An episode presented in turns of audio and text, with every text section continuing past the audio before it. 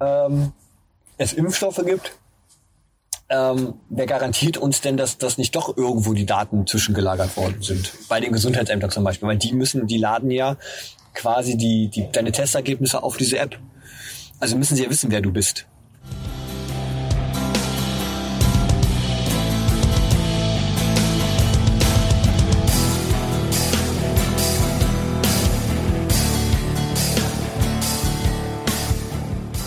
Okay. machen in dem Augenblick, äh, wo einfach das Gespräch erstmal stattfindet und okay. dann irgendwann mittendrin sagt, okay, jetzt nehmen wir auf und okay. sagen, wir sind jetzt live. Äh, dementsprechend erstmal herzlich willkommen äh, zu einer neuen Folge von äh, Westen ist links, ähm, dem Podcast mit Orientierung. Also zumindest auf der Landkarte. Weil, heißt ja, das Ding wirklich links. so? Ja. Ich finde das auch, das ist ein super toller Name, oder? Ähm, da kann, kann ich kurz eine Zwischenfrage stellen. Welche Orientierung soll es dann sein? Ähm, das ist einfach bloß geografische Natur, wenn man sich den Landkarte anschaut.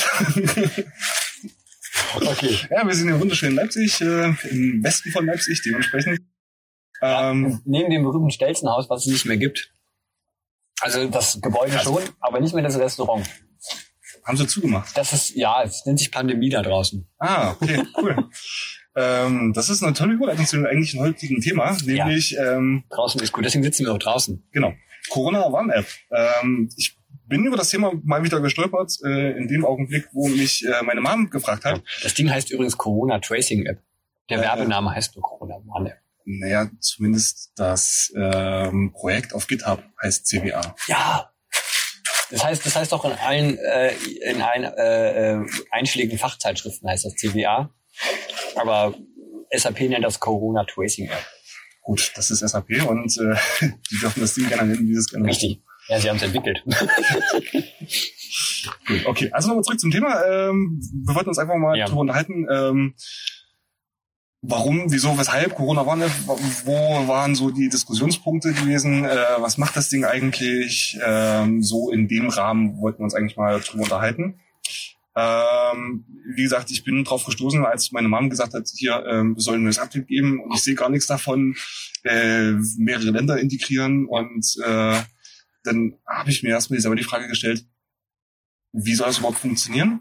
Ähm, wie funktioniert das Ding überhaupt per se? Und ich glaube, das ist einfach mal ein ziemlich guter Einstiegspunkt, weil viele Leute einfach nicht so ganz verstanden haben, äh, was da überhaupt passiert und auch viel Kommunikation gelaufen ist, die, ähm, naja, sagen wir mal, nicht glücklich gewesen ist. Ja, also ich stelle mich mal kurz vor, ich bin der René, ich bin ähm, Student ähm, für Informationstechnik, ähm, Fachbereich, also es ist jetzt nicht Corona One App, ich kann man, das kann man auch, glaube ich, nicht als doch als schon eine Informationstechnik, weil sie auch Informationen sammelt. Böses Wort übrigens in dem Thema. Sammeln. Ähm, und beschäftige mich jetzt seit Januar damit, bin auch Mitarbeiter einer Abgeordneten, die sich im ähm, Digitalausschuss des Deutschen Bundestages das ist hier, glaube ich, ein Blatt. Die, äh, und auch lustigerweise äh, stellvertretend ein paar Monate im Gesundheitsausschuss rumgetrieben hat und sich dort quasi ähm, das Projekt angehört hat. Wie gesagt, ich habe eben gesagt, das Ding heißt eigentlich Corona Tracing App und nicht Corona One App. Ist ähm, nämlich genau der Punkt an dem ganzen Tag. Los ging die ganze Geschichte eigentlich, als man hier in Deutschland festgestellt hat, ups, da ist eine Corona-Pandemie, die auf uns zurollt. Ähm, interessanterweise hätte man dieses ganze ähm, Kontaktverfolgen sich schon da überlegen müssen im Januar, aber da waren hier noch nicht die Infektionszahlen so extrem hoch, wie sie jetzt sind. Ähm, und es traf sich dann, das klingt jetzt ein bisschen so Märchen eigentlich, ähm, der Kanzleramtschef, ähm, ich weiß nicht, wer den kennt, ich glaube, der heißt, der hat auch einen sehr merkwürdigen Namen, den kann ich mir auch immer nicht merken. Das ist auch so ein kleiner, sage ich mal, korpulenter Mensch. Sieht ein bisschen aus wie, wie Helmut Kohl in jüngeren Jahren. Ähm, zusammen mit Herrn Spahn und dem Chef von SAP und der Telekom. Ähm, und anscheinend ist an diesem Gespräch oder in diesem äh, Restaurantgespräch die Idee entstanden, den Menschen es einfach zu machen, Kontakte nachzuverfolgen. Einfach man hat halt festgestellt, das äh, Virus verbreitet sich nicht über irgendwie über irgendwelche Sporen in der Luft oder ähm, über Antatschen, sondern wirklich über Kontakte, indem man einfach ausatmet, Aerosole, das weiß man, weiß man jetzt zumindestens aber auch durch einfach normales ähm, Flüssigkeitsausfuhr, Spucken, wenn man das so sagen will, der Menschen. Und dann ist man auf die Idee gekommen, ja, wie machen wir das denn? Also die aller, aller, allererste Idee, das war so Anfang Februar, die im Gesundheitsausschuss und im Digitalausschuss herum äh, äh, lavisierte, war es, den Menschen eine Empfehlung zu geben, sich zu Hause hinzusetzen äh, und sogenannte Kontakttagebücher zu schreiben. Ähm, und die dann ähm, bei einer möglichen Infektion den Behörden zugänglich zu machen. Und dann kam jemand aus der CDU, muss ich dazu sagen, der dann gesagt hat, nee, das ist ja doof. Das müsste ja dann jeder analog für sich machen und niemand kann ja garantieren, wie genau das ist. Wenn ich da was aufschreibe. Natürlich ist klar, wenn ich mich mit 20 Leuten treffe, kann ich mir die 21 oder 22 Person noch merken. Weiß ich, wer das war, wann und wo. Das müsste man ja da alles reinschreiben. Also ist man auf den Trichter gekommen, im Digitalausschuss zu sagen, naja, wir beauftragen jetzt mal ein Gremium, das nennt sich der Digitale Rat. Das ist ein Zusatzgremium der Bundesregierung. Da sitzen ganz verschiedene Leute drin aus ganz verschiedenen Ebenen ähm, der Gesellschaft. Und die haben quasi die Idee, die entwickelt eine One-App, weil ja irgendwie alle irgendwie ein Smartphone in der Hand haben. Oder zumindest bei sich tragen. Ähm, dort eine App zu entwickeln. Wie die da im Januar oder beziehungsweise Februar, wie die genau aussehen sollte, das war man sich zu in diesen Wochen noch gar nicht so bewusst. Also man ist so ein bisschen davon ausgegangen, ähm, dass man zumindest dieses Kontakttagebuch auf dem Handy eintragen könnte und dann dann den Behörden zugänglich macht. Also nicht handschriftlich, sondern digital. Ähm, wo dann entstand so ein Brainstorming. Und in dem Brainstorming, lustigerweise, ist man dann darauf gekommen, als nämlich Frankreich bereits im Ende Mitte Februar eine sogenannte Kontakt-Tracing-App hatte. Ähm, nicht von irgendeiner staatlichen Firma, also es ist auch nicht von SAP oder irgendwelchen anderen, sondern wirklich vom französischen Staat. Es gibt halt, anders als in Deutschland, ist das zentral organisierter äh, Staat. Das heißt, da sagt die Regierung, wir machen das und dann muss man da nicht immer irgendwelche Sachen äh, noch durch irgendwelche Parlamente rauschen. Das kann man dort per Verordnung machen. Das hat der Präsident auch getan. Er hat gesagt, per Verordnung machen wir jetzt so eine App. Die wird entwickelt. Klar sind da irgendwelche Privatfirmen dran beteiligt. Ähm, aber es war halt nicht SAP, sondern eine französische Entwicklerfirma. Ähm, und das wollte Deutschland auch haben. Also genau dasselbe Ding. Und in Frankreich läuft das so, muss ich kurz einen vorgreifen, dass das ähm, ein bisschen vorgreifen zum Thema, dass die Daten, die auf den Handys oder auf den äh, mobilen Geräten, das müssen ja nicht nur Handys sein, das können ja auch Tablets sein oder Smartwatches, ja. ähm, wird da zentral äh, zwischengelagert beim Gesundheitsamt oder Gesundheitsministerium ist das sogar, Departement irgendwas. Ähm, dort gelagert, dort für die Regierung einsehbar. Also die können raufgucken und dir sagen, du hast dich mit dem getroffen, du hast dich mit dem getroffen, du hast dich mit dem getroffen. Und sie können dir quasi per App, ähm, anders als hier in Deutschland, eine Art ähm, ja, eine Ausgangssperre ist das nicht. Das ist quasi, du musst dich in bestimmten Behörden mit, mit dieser App ausweisen. Also wenn du ins Krankenhaus gehen willst, musst du zeigen, dass du die App hast und dann wird drauf geguckt, ähm, bist du infiziert, ja, nein. Und wenn ja, dann darfst du nicht rein. Also quasi der schlimmste Albtraum aller deutschen Datenschützer. Ja, sozusagen. Das ist genau, weil es halt auf dieser zentral gelagert ist. Und das, das äh, fand die Bundesregierung, zumindest ein Teil der Bundesregierung, sehr charmant. Ähm, muss man dazu sagen, im, im Vorhinein, dass klar die Bundesregierung immer schon ein bisschen darauf fokussiert war, ähm, möglichst datensammelwütig zu sein. Also fast 16 Jahre lang Angela Merkel haben uns ja so viele Überwachungs- oder Sammelgesetze äh, beschert wie in den letzten 20, 30 Jahren nicht. Ähm, natürlich ist dann, ist dann kommt dann, klingt es jetzt ein bisschen verschwörungstheoretisch, aber ist natürlich so eine Pandemie, so schlimm sie auch ist und ähm, so ähm, bedauerlich auch viele Einschränkungen sind, ist natürlich für die Bundesregierung erstmal der gute Ansatz zu gucken, naja, kriegen wir nochmal das Thema einer Vorratsdatenspeicherung irgendwie auf den Tisch. Ähm, und auch das war ja in der Diskussion. Ja. Ähm, ob man diese, wie lange zum Beispiel diese Daten, wenn man die zentral speichert, ähm, dann speichern darf. Da hat das EuGH dann ganz klar gesagt, naja, in der Datenschutzgrundverordnung, Paragraph 35 Absatz 4, Absatz 3 und Absatz 2 steht ja ganz klar drin, wie lange du Daten zu speichern hast. Ähm, dementsprechend war schon bei den beiden Plattformträgern, also Apple und Google, schon so ein bisschen Bauchschmerzen da mit der Zentrallösung. Ähm, die Zentrallösung, das war dann dieser Diskussionsprozess, der dann März im März geführt worden ist. Ich kann mich noch so an Tagesschau äh, oder nee, an, äh, das war nicht mal Tagesschau, das war ZDF Morgenmagazin. Ähm, gab sozusagen eine, eine 15 Minuten pro Zentral-App-Vorstellung und 15 Minuten äh, dezentrale App-Vorstellung. Und jeder aus beiden Seiten hat ein bisschen was gesagt. Anke Domstadt-Berg zum Beispiel, meine, meine äh, äh Chefin hat gesagt, naja, dezentrale Speicherung kann datenschutzrechtlich gar nicht funktionieren, äh, zentral nicht dezentral, zentrale Speicherung, weil es einfach auch ein hohes Gut ist, worum wir hier reden. Wir reden ja hier jetzt nicht darum, dass ich jetzt, weiß ich nicht, Kennzeichen speichere, sondern es geht hier um Gesundheitsdaten. Das war man sich auch oder ist man sich immer noch in der Bundesregierung äh, sehr bewusst, dass es hier um menschliche Daten geht. Das ist so ein bisschen wie das Ding. Ich weiß nicht, vielleicht ist vielen Hörern auch nicht bewusst, ab nächstes Jahr gibt es die digitale Patientenakte. Ja. Ähm, wo man auch noch nicht so wirklich weiß, wie man die speichert, beziehungsweise wer, wie, wer da darauf Zugriff haben soll, ob nur die Ärzte, ob das Gesundheitsamt, ob sonst was ist, oder ob es nicht irgendwelche Einschränkungen in Sachen meines Versicherungsschutzes geben könnte.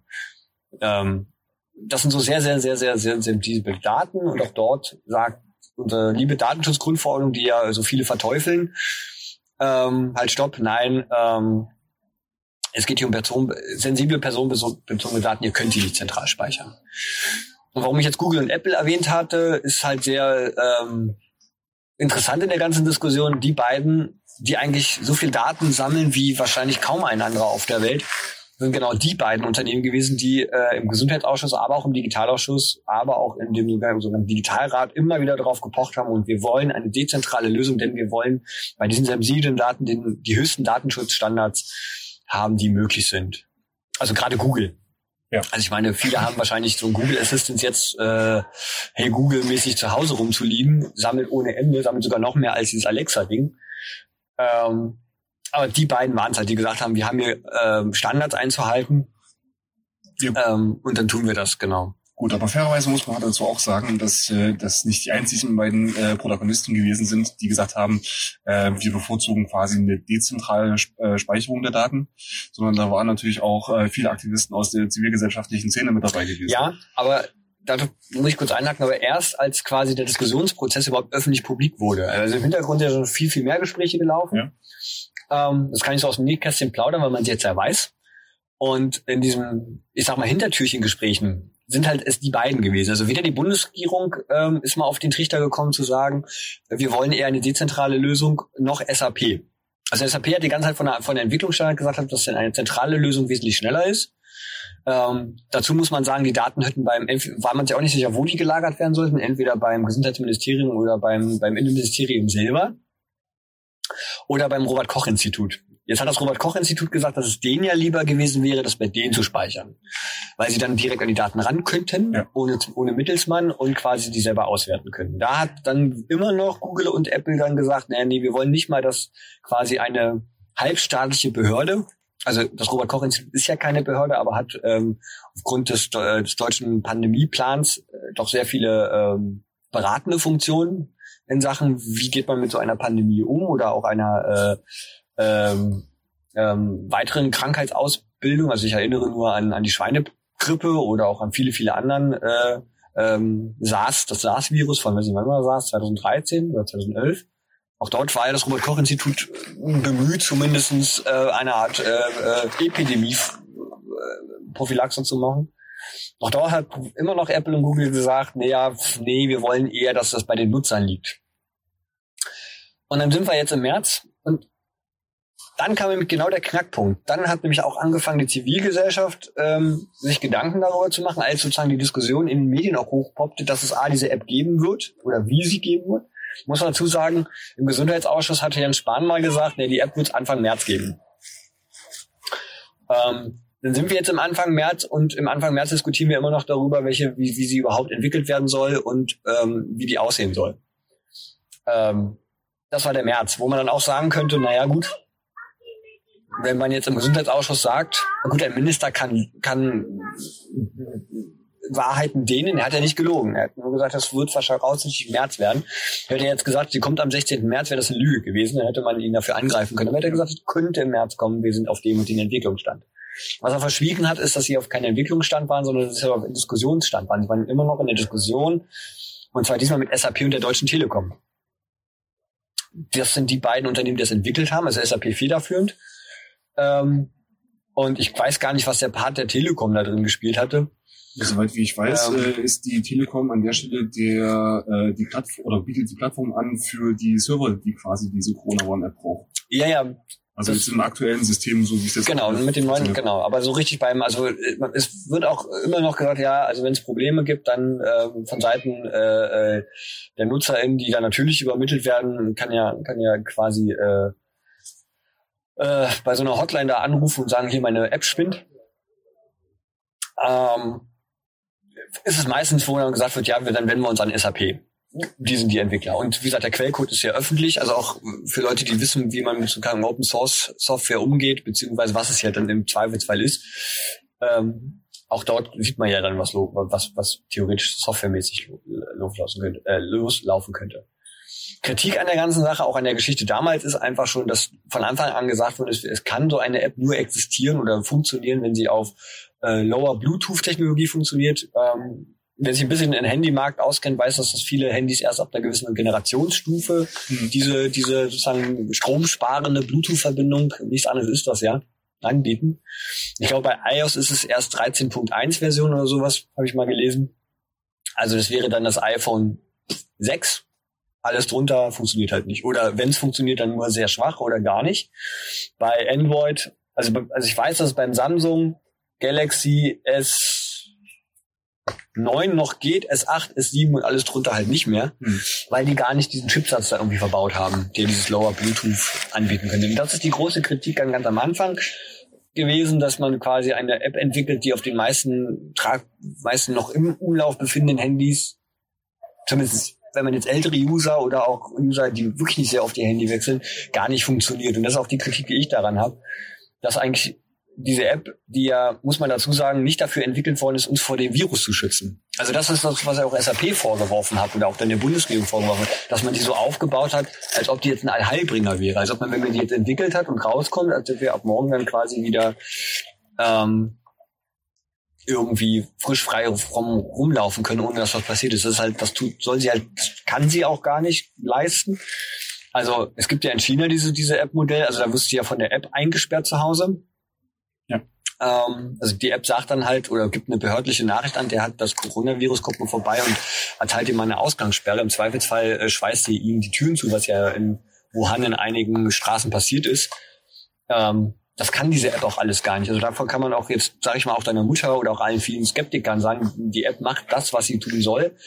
Und zwar zeichnet sie Kontakte auf. Und okay, warte mal. Ja. Lass uns vielleicht nochmal kurz nochmal zurück zur Historie kommen. Mhm. Äh, für mich stellt sich die Frage, wieder. äh, für mich stellt sich nämlich die Frage, wie ähm, die Bundesregierung bzw. wie das Parlament ähm, auf den Hackathon im März reagiert hat. Gar nicht. Hat das überhaupt gar nicht, wurde gar nicht wahrgenommen? Ähm, also im Parlament gab's keine Debatte darüber. Also es war angestrebt von der Linken und von den Grünen eine Debatte über die Corona-Warn-App zu machen. Man muss nämlich dazu eins sagen, das ist auch die Kritik von uns Linken. Es gibt kein Corona-Gesetz. Ähm, also gar nicht. Wir haben jetzt ein Infektionsschutzgesetz evaluiert, ja. Das war vorher schon da. Ja. Das hatte vorher schon bestimmte Pandemie-Sachen. Man hat die nur ein bisschen, bisschen rein rechtlich angepasst, wie zum Beispiel diese, diese Allgemeinverfügungen, ähm, jetzt mal rechtlich zu untermauern. Aber eigentlich so, ein, so eine App, die so mass eigentlich auch sehr massiv in unser Leben quasi mit eingreift. Und man guckt ja schon drauf. Im Zweifelsfall, wenn man positiv getestet ist, ähm, ähm, steht auf einmal die Bundeswehr ein vor, vor die Tür, weil quasi ähm, ähm, man ja auch auf seine Testergebnisse wartet, die auf diese App gespielt werden. Es gibt kein Corona One App Gesetz, was quasi gewisse Sachen untermauert, wie zum Beispiel, was passiert denn eigentlich, wenn die Pandemie beendet ist, ähm, es Impfstoffe gibt. Ähm, wer garantiert uns denn, dass, dass nicht doch irgendwo die Daten zwischengelagert worden sind? Bei den Gesundheitsämtern zum Beispiel, weil die müssen, die laden ja quasi die, die, deine Testergebnisse auf diese App.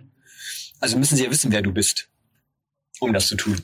Weil du ja den QR-Code einlesen musst. Ja, nein. Das ist das Ergebnis. Also da, dafür gibt's wirklich clevere technische Lösungen, ähm, die äh, so die Anonymität sichern, dass du quasi aus dem System der Corona-Warn-App heraus nicht feststellen kannst, mhm. ähm, welche oder wer welches Ergebnis bekommen hat. Ja, das, das, das ist richtig, aber dennoch ist halt die feste Überzeugung daran, dass man schon eine gesetzliche Untermauerung dazu hätten können, machen können ähm, um genau gewisse Fragestellungen. Zum Beispiel, ähm, es gibt ja einen Kommentar von Ich glaube, der kam auch aus dem Chaos Computer Club, der meinte, naja, wenn man einmal mit so einer Sammelsache anfängt, selbst wenn sie für einen guten Zweck in dem Sinne ist, garantiert einen ja niemanden und ähm, wir alle kennen die CDU-geführten Bundesregierungen, selbst unter Helmut Kohl, dass wenn man einmal, ähm, ich weiß nicht, dafür werden jetzt wahrscheinlich die jüngeren Zuschauer oder Zuschauer, sag schon Hörer, ein bisschen zu jung sein, aber 1987, als man in der Bundesrepublik die Volkszählung machen wollte, hat man, ging man ja auch davon aus, dass man einfach den Stand der derzeitigen Bundesrenten soziales Landes haben will ähm, und hat dafür auch gewisse Gesetze gemacht und Mechanismen eingeführt, wie zum Beispiel, man schickt irgendwelche Leute mit irgendwelchen Fragebögen durch die Gegend rum und hast die gefälligst auszufüllen. Ähm, hier bei der Corona One App ist es ja auch so ein bisschen so untermauert, da sie ja wirklich in ein hochsensibles Persönlichkeitsrecht ein bisschen, nenne ich mit eingreift, aber sie zumindest tangiert oder berührt. Und zwar meine Gesundheit wäre es ja sehr, sehr, sehr, sehr sinnvoll gewesen, dazu ein Gesetz zu schreiben, was gewisse Sachen auch vorschreibt. Also was darf im Moment der Staat damit tun? Man hätte die Frage nach, wie du schon sagst, nach ähm, ähm, Datenzugriff auch sicher untermauern können. Jetzt, es gibt halt kein Gesetz, also deswegen meine ich ja, niemand kann dir das garantieren, weil niemand könnte gegen was klagen, was es nicht gibt. Also klar kann ich dann sagen, ja, meine Persönlichkeitsrechte sind nach Datenschutzgrundverordnung, Paragraph 35 Absatz 4 verletzt worden. Aber die Bundesregierung könnte sich dann da rausringen, ja, es ist ein äh, pandemischer Notfall gewesen. Tut uns leid. Ja gut, aber äh, auf der anderen Seite hast du natürlich, das Gesetz äh, müsste ja quasi zwei Bereiche überlappen. Ne? Einmal den, den Pandemiebereich und der andere Seite den Datenschutzbereich. So. Ähm, laut meinem aktuellen Verständnis kannst du unter Datenschutzgrundverordnungsniveau sowieso nicht sinken. Nee, das ist richtig. Du kannst kein Gesetz schreiben, was drüber ist, genau. Äh, oder so unten drunter, ne? Was jetzt äh, unten drunter ist. Ja, oder eine Sache andersrum, was die Datenschutzgrundverordnung aushebeln könnte. Genau. Also doch oben drüber. Das kommt immer alles auf die Perspektive drauf an. Und äh, zum anderen ähm, noch weitreichendere Sachen, wie es quasi das Pandemieschutzgesetz aktuell zulässt, willst du da natürlich auch nicht reinschreiben. So.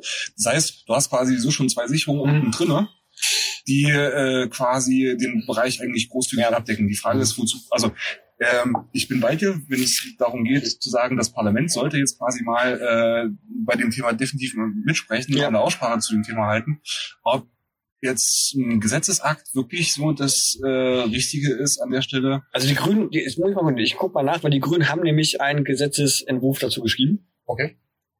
Ähm, ging, wurde auch nur eingereicht, ging, glaube ich, ähm, nicht mal in den Beratung, doch es wurde im Ausschuss beraten. Ähm, die Grünen sind im Ausschuss schon, dran gescheitert. Ähm, genau, weil die Bundesregierung nämlich da gesagt hat, naja, wenn die Pandemie vorbei ist, wird man, wird man diese App nicht mehr brauchen. Ähm, die Grünen haben damals argumentiert, wer garantiert uns das? Also dass dass, dass, ähm, ähm, dass nicht bei der nächsten Pandemie beziehungsweise ähm, ähm, einen ähnlichen Pandemiefall nicht, nicht man wieder darauf zurückgreifen, dann wieder andere Mechanismen da, da reinschreibt oder rein programmieren lässt. Es garantiert halt einen, auch keinen. Ähm, klar kann man dann sagen, ähm, ja, da gibt es aber eine DSGVO. Jetzt ist aber die Frage, es gibt genügend ähm, ähm, Beispiele seit der DSGVO, ähm, dass zum Beispiel Unternehmen ähm, da ihre ganzen Impress Impressen ändern mussten oder ihre Datenschutzrichtlinien ändern mussten, aber weg, also es hat ist ja noch niemand auf die Idee gekommen, mal wirklich zu gucken, halt, macht das auch die Bundesregierung. Ja. Sie muss sich dran halten, aber wie gesagt, das, das, das Parlament funktioniert halt nicht so, solange es niemand gibt, der dagegen klagt oder der eine Art ähm, äh, Prüfauftrag an zum Beispiel das Bundesverfassungsgericht oder das Europäische Gerichtshof oder sogar das Parlament, äh, das EuGH setzt, passiert da halt eigentlich nicht so viel. Man kann theoretisch, die Bundesregierung könnte gegen die DSGVO erstmal dann so lange verstoßen, bis es irgendjemand aus der Zivilgesellschaft kommt und sagt, halt stopp mal, mir ist da was aufgefallen. Ja. Ähm, muss ich kurz den Gesetzestext suchen, dafür muss ich mal kurz in die Firmenseite gehen. Gut, aber ich meine, äh, das Argument ist natürlich äh, immer gegeben bei jeglichen Gesetzen. Also ne, ähm, solange ich quasi niemanden habe, der die Bundesregierung an der Stelle überprüft und äh, guckt, was die Behörden eigentlich da tun, ähm, kann ich natürlich jedes Gesetz äh, ad absurdum führen. Also das ist äh, wahrscheinlich auch den, den Zuhörerinnen und Zuhörern klar. Ähm, okay, die Frage kommt nochmal zurück zum, zur Historie, weil die ist natürlich äh, für mich auch ein bisschen spannend, weil, wie gesagt, die Perspektive aus dem Parlament habe ich so noch nicht wirklich wahrgenommen gehabt. Ähm, ich habe nur die ganzen Geschichten aus dem zivilgesellschaftlichen Bereich äh, wahrgenommen. Wie gesagt, die Diskussion, die dann, äh, oder der, der Hackathon, der im März stattgefunden hatte, mhm. der quasi dazu führte, dass quasi vier Teams die dieselbe Idee hatten, nämlich einen Prototypen für diese Corona-Warn-App zu bauen. Ähm, die darauf hingehende Diskussion, die dann im April stattgefunden hatte, die dann auch äh, öffentlich ausgetragen wurde, wo sich dann auch äh, der Chaos Computer Club auch zum Thema ähm, dezentrale Datenspeicherung äh, ausgesprochen und auch stark gemacht hat dafür. Und äh, dann halt dieses, dieser ganze Eklat über ähm, wer soll das eigentlich, wer soll diese App bauen, wie soll das Ganze eigentlich aussehen, unter welchen Richtlinien äh, soll das Ganze stattfinden. Das hat sich quasi im öffentlichen Bereich dann wirklich so im April äh, bis mehr Anfang Mai wirklich reingezogen. Und äh, tja, dann die große Bekanntgabe, dass man das Projekt als Open Source Projekt machen will. Äh, und, ähm, und im Mai kam dann wirklich auch ein äh, Projektstart auf GitHub mit den ersten Zeilen Quellcode und den ersten Dokumentationen dazu, äh, was ich eigentlich erstaunlich finde, gerade auch, ähm, sag mal, für eine CDU-geführte Bundesregierung dann zu sagen, okay, pass auf, äh, wir geben jetzt einfach mal diese ganzen Thematiken ein Stück weit nach, wir machen uns einfach mal äh, ehrlich, kostet uns jetzt auch nicht wirklich viel. Ja äh, allein schon diesen Punkt nachzugeben, fand ich irgendwie sehr, sehr erstaunlich. Sie hatten nicht groß, sie hatten nicht großartig viele Möglichkeiten. Ähm, die beiden Software, also wo Software, sag ich mal, Riesen, ähm, wo halt die App drauf laufen soll, also einmal bei Android und einmal bei Apple, hatten halt wirklich, also Apple war, wie gesagt, ja auch jemand, der ganz klar gesagt hat, nee, ihr müsst das also wenn ihr das nicht so macht, wie wir jetzt un ungefähr fordern, also Open Source, dass Leute, dass sich so kann, Leute quasi die Ahnung davon haben, sich auch mit, mit dem Quellcode beschäftigen können, dann ähm, sind sie nicht, das war das der Knackpunkt im Prinzip im April, wo Apple und auch Google kurz davor waren, sogar abzuspringen, zu sagen, ihr könnt das gerne entwickeln, aber nicht auf unserem Betriebssystem. Ähm, das, war, das war ein starker Punkt in dem Ausschuss. Also ich habe selber, das war keine Live-Sitzung, solche Sitzungen sind nicht live, aber ähm, man kann als Mitarbeiter halt trotzdem da sitzen bleiben, man darf nur keine Notizen machen, aber ich kann das aus meinem, meinem Gedächtnis heraus, dass halt der Google oder der Apple-Typ da saß und sagte, ich kann jetzt hier aufstehen und gehen und dann haben, müssen sie raus vorne an die Presse gehen und sagen, diese App wird es nicht geben. Weil so, ähm, das war so ein bisschen der Knackpunkt ähm, an der ganzen Sache, weil man immer nicht wollte, oder zumindest Apple nicht wollte, dass es halt, wie gesagt, äh, es war lange auch immer noch ein Gespräch, selbst noch im April, als dieser Code veröffentlicht worden ist, als sie sich draußen geeinigt haben oder als verlautbaren lassen haben, es gibt eine dezentrale Lösung. Die Daten werden bei euch auf dem Handy liegen. Niemand außer ihr oder beziehungsweise nicht mal, nicht mal, also nicht mal ich kann so wirklich auf meine äh, äh, Verschlüsselung sozusagen, wenn mein Code, den es da drauf gibt, der auch immer wieder aktualisiert, darauf zugreifen ähm, ähm, selbst da war es immer noch wohl, das muss man immer sagen, wohl von der CDU immer noch das Beigeschmackle oder das, das, das, das Magenknurren. Ne? Eigentlich wollten wir die andere Sache haben. Ja. Wir wollten nicht die, wir wollen, das ist auch heute noch so, also sind heute mit Leuten, führenden Leuten auch äh, in der CDU unterhalten, die haben immer noch damit ein gewisses Problem, dass quasi in ihren Augen Leute drauf gucken können, die da eigentlich nicht so drauf gucken sollen. Ähm, also der Chaos Computer Club ist, ist zwar hoch anerkannt, das muss man dazu sagen, ähm, auch im Digitalausschuss, aber auch in anderen Ausschüssen, aber ähm, aber auch nur sozusagen die Sprecher und die Experten, aber so, da er der öffentlich ist, können natürlich auch viel, viel andere, du zum Beispiel auch oder ich in meiner Wenigkeit auch drauf gucken, das gefällt dir natürlich nicht, ähm, weil das, so lernt man auch die Bundesregierung so ein bisschen kennen, umso mehr Leute da drauf gucken können, umso mehr Fehler können natürlich auch analysiert werden bzw. aufgezeigt werden. Und ähm, wir wollen halt nicht, dass dieses große Projekt, ich meine, allein die Werbekampagne hat 2,14 Millionen gekostet. Also ne, diese Werbespots, die jetzt alle fünf Minuten durchlaufen, kosten richtig viel Geld. Das will man natürlich nicht alles kaputt machen lassen, wenn jetzt irgendeiner kommt und sagt, Moment mal, ich habe da aber was gefunden, das finde ich nicht so toll. Ich, ich setze mich jetzt mal hin mit ein paar Leuten und analysiere das jetzt mal. Das, das wollen sie nicht, aber sie können es auch nicht so öffentlich mehr sagen, weil das Ding ist draußen. Ja. Ähm, und augenscheinlich funktioniert es auch, streckenweise. Ähm, und das ist so ein bisschen das Ding, wo ja ähm, man gar nicht so gar nicht so begeistert darüber ist, dass es dieser Weg jetzt geworden ist. Dass sich Jens Spahn auch hin, immer noch hinstellt und sagt, ähm, er findet diese App wunderbar und wundertoll. Und man muss dazu sagen, Datenschutz, also als sie rauskam und man quasi alles gesehen hat, gab es selbst der Bundesdatenschutzbeauftragte hat sich hingestellt und gesagt, das ist die beste Lösung, die man machen konnte. Definitiv. Ähm, ja, ist es. wie gesagt, iPhone ist immer noch ein bisschen in streckenweise verbuggt. Ähm, ich habe jetzt mal hier geguckt, ich habe jetzt hier eine schriftliche Frage vom 3. August 2020. Ähm, da ging es um die Verpackung der, der, der Apple-Systeme. Also da gab es wohl, dass sie entweder gar nicht lief oder nicht aufgezeichnet hat. Ich habe ich zum Beispiel hab jetzt bei meiner App rausgefunden, ich hatte bis vor zwei Wochen noch vier Risikobegegnungen des, des, des Grünen, sozusagen niedrig. Jetzt nur noch eine. Ähm, theoretisch kann die niemand löschen. Also wenn das Gesundheitsamt kann draufgehen und sagen, selbst wenn jetzt, sage ich mal, die drei anderen gesagt haben, ja, ich habe mich noch mal testen lassen, ich bin negativ, wird das trotzdem erstmal als Kontakt erfasst. Ähm, Problem ist, löschen und neu anfangen ist halt auch doof. So. Also ich verlasse mich jetzt darauf, dass die App funktioniert. Dass einfach was mit den drei Datensätzen passiert ist, die wie auch immer passiert ist. Ähm, aber die sollten doch aus äh, zeitlichen Gründen irgendwann von der App selber gelöscht werden. Ja, genau. Aber nicht, aber ja, das ist so eine Sache. Ähm, mit dem neuen Update sollte das genauso passieren. Das, diese vier Begegnungen waren aber vor dem Update. Also die vier war, also die drei waren schon, die eine ist jetzt neu, aber die, die drei sind sehr lange drauf. Es gibt ja dieses merkwürdige Oktober-Update, ähm, wo man quasi jetzt auch nach Spanien fahren könnte und die App funktioniert. Das ist die ähm, 1.5, glaube ich. Genau, 1.5. Und das Ding, warum man das machen kann, äh, steht nämlich in einer wunderschönen Broschüre, das heißt Broschüre, es ist von SAP selber herausgegeben, eine sogenannte, also man muss dazu sagen, die Corona One App braucht eine äh, Datenschutzfolgeabschätzung, die muss man einreichen, eigentlich vor dem kompletten Entwicklungsprozess. Man hat sie jetzt nachgereicht, äh, am 16.10., als dieses Update dann rauskam. Und zwar ist das in Version 1.5, genau. Ähm, Berücksichtigung der neuen Funktion des App Releases heißt es dort. Und dort hat man ähm, sehr schickerweise es hinbekommen, dass man jetzt auch quasi ähm, über die Ländergrenze hinaus dieses Ding nutzen kann. Und zwar äh, heißt das ganze Ding, nee, das gab es vorher schon, jetzt habe ich wieder das, die Stelle verloren. Das ist ein sehr langes europäisches Wort.